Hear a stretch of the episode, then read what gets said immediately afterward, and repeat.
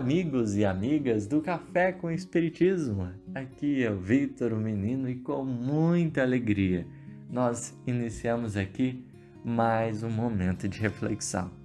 No episódio de hoje, procuraremos refletir a respeito de uma passagem do Evangelho segundo o Espiritismo.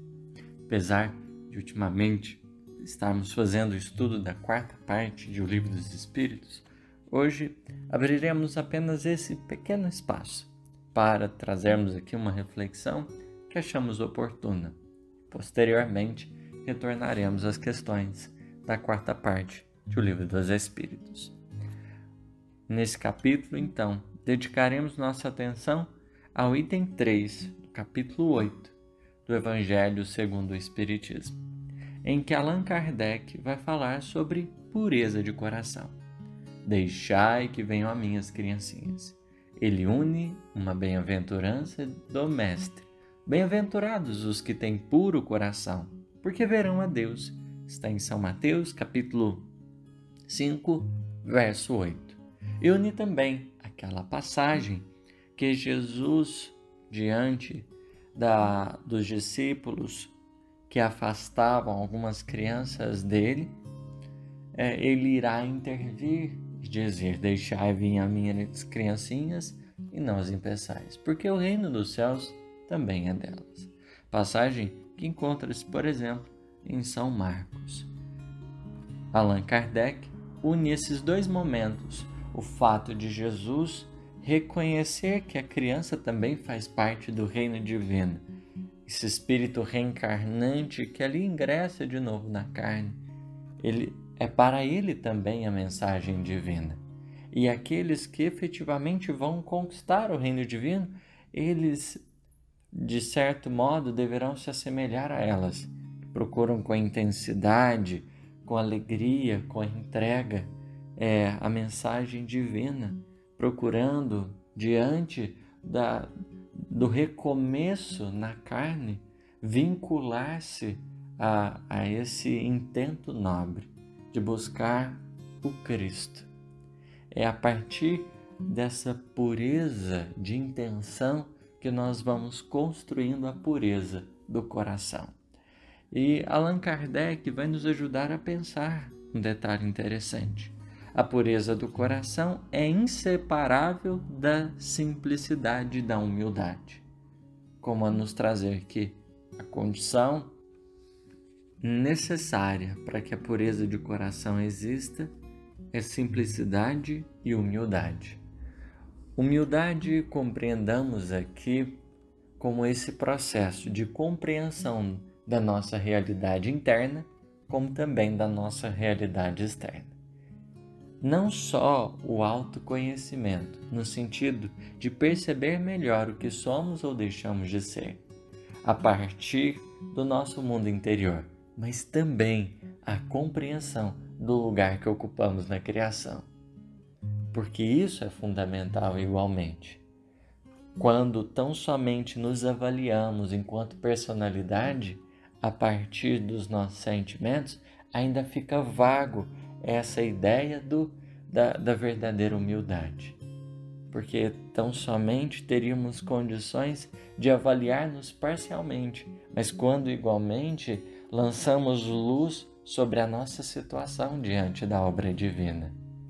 Quando a gente vai compreender efetivamente o nosso lugar diante de todos, esse espaço de interdependência, essa condição de aprendizado sempre, isso vai dando robustez, inclusive, para a nossa compreensão interior.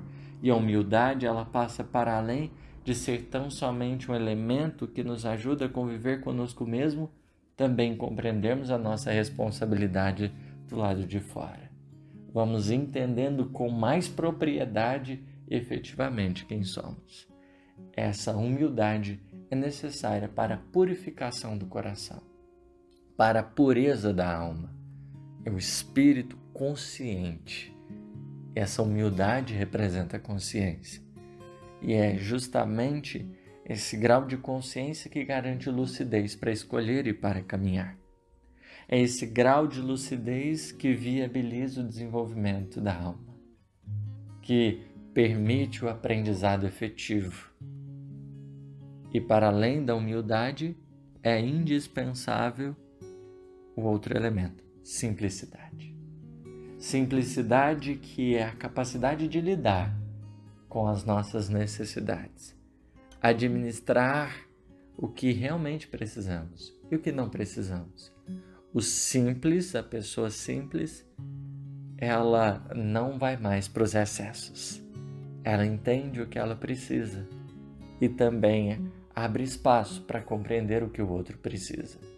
Porque quem não é simples, quem é complexo, ocupa tão somente consigo mesmo e com suas próprias necessidades. A simplicidade é só alcançada pelo espírito que atinge domínio sobre si mesmo. Porque, do contrário, ficamos sujeitos aos nossos apegos a uma série de questões, em outras palavras, ao egoísmo. O contrário de simplicidade é egoísmo. De tal modo que o egoísta, por ele estar apegado a tantas coisas, difícil lhe é saber entender realmente o que ele precisa.